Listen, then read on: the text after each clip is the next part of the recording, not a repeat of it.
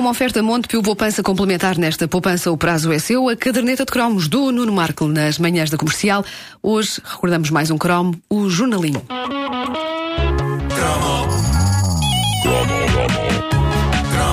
O que está a ouvir é uma repetição. É uma repetição. Se houver referência a coisas que já aconteceram, não é estupidez. É uma repetição. É porque se trata de uma repetição. É uma repetição. Repito, repito.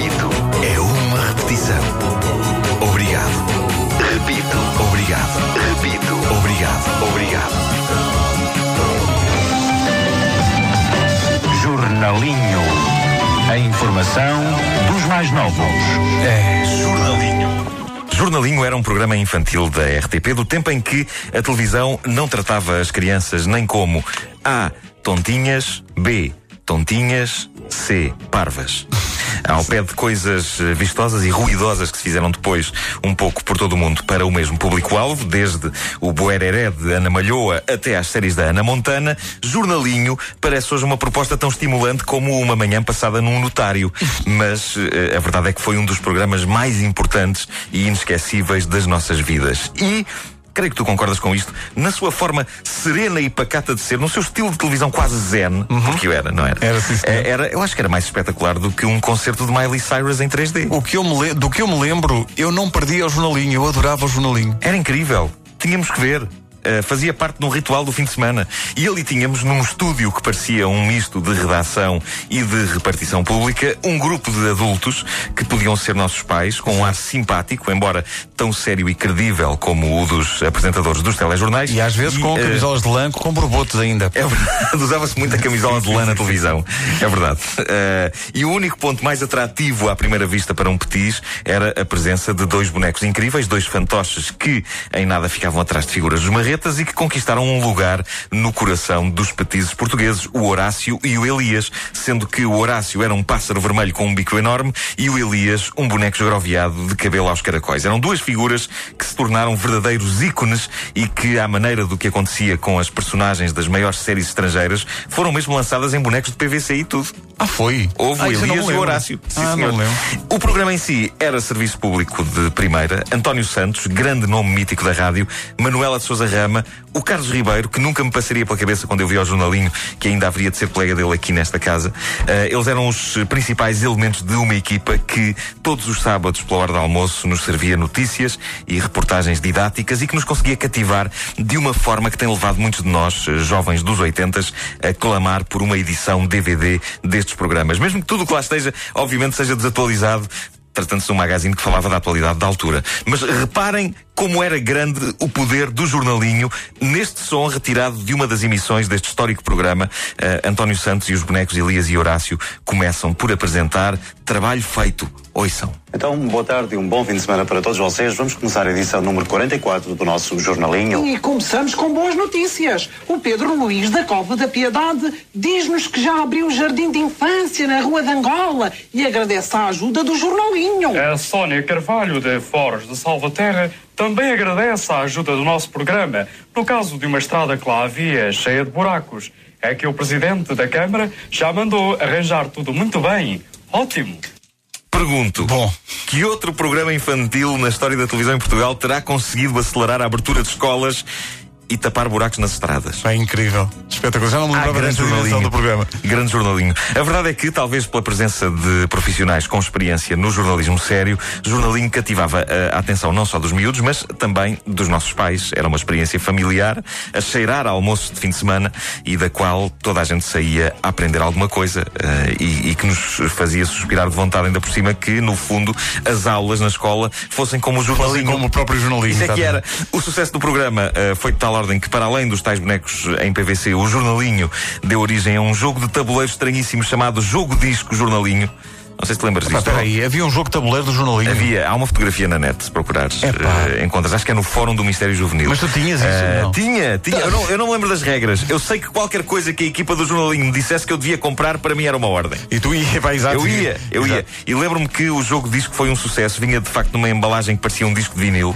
E tanto as peças como o tabuleiro eram feitas de cartolina algo tosca. O que me lembro de gerar alguma revolta junto dos adultos que o tinham de comprar para os filhos. Não me lembro quanto é que custava o jogo disco do jornalinho, mas lembro-me que pairava no ar a ideia de que era demasiado caro para um disco e umas peças de cartão.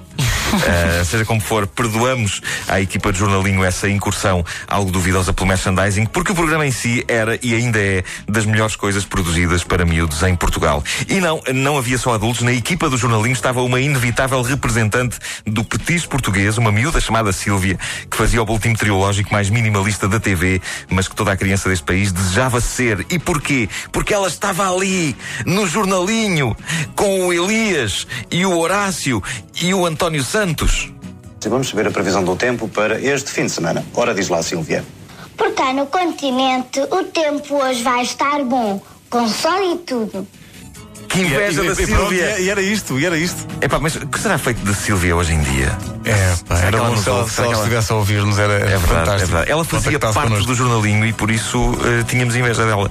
Eh, possivelmente o jornalinho era o melhor programa da nossa infância, barra juventude, e, e- eu acho que qualquer pessoa que fizesse parte da equipa do jornalinho e que tivesse mais ou menos uma idade próxima da nossa era para, para invejar. Era para, mas é para invejar profundamente. Ah, profundamente. Ah, vamos recordar as notícias do jornalinho. Eram sempre contadas num tom pausado e credível, que hoje seria impensável. Hoje é suposto bombardear-se os miúdos com luz, cor, música, ação, até porque eles já não percebem as coisas ditas de outra maneira. Mas nos anos 80, no jornalinho do nosso contentamento, era assim.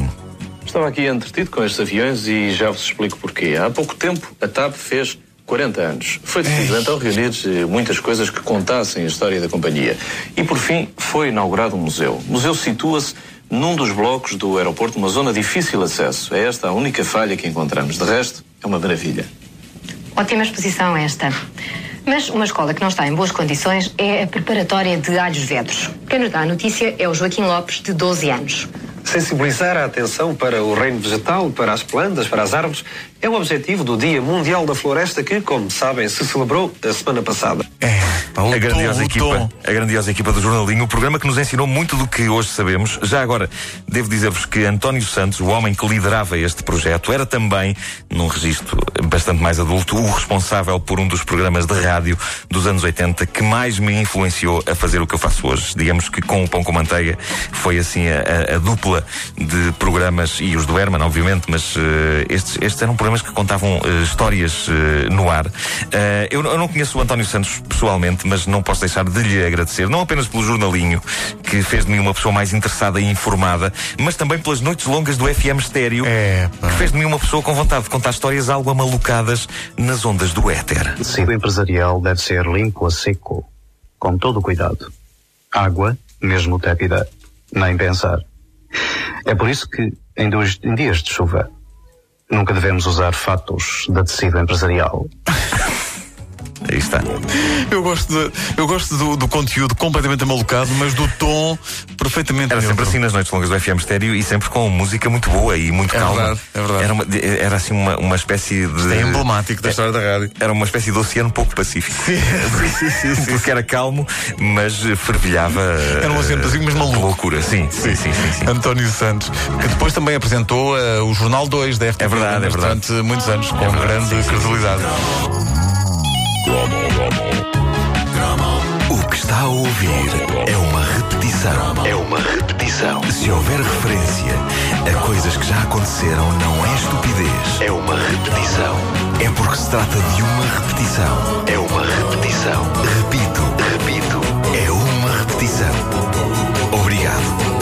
Repito. Obrigado. Repito. Obrigado. Obrigado. E é uma oferta Montepio Poupança Complementar. Nesta poupança, o prazo é seu.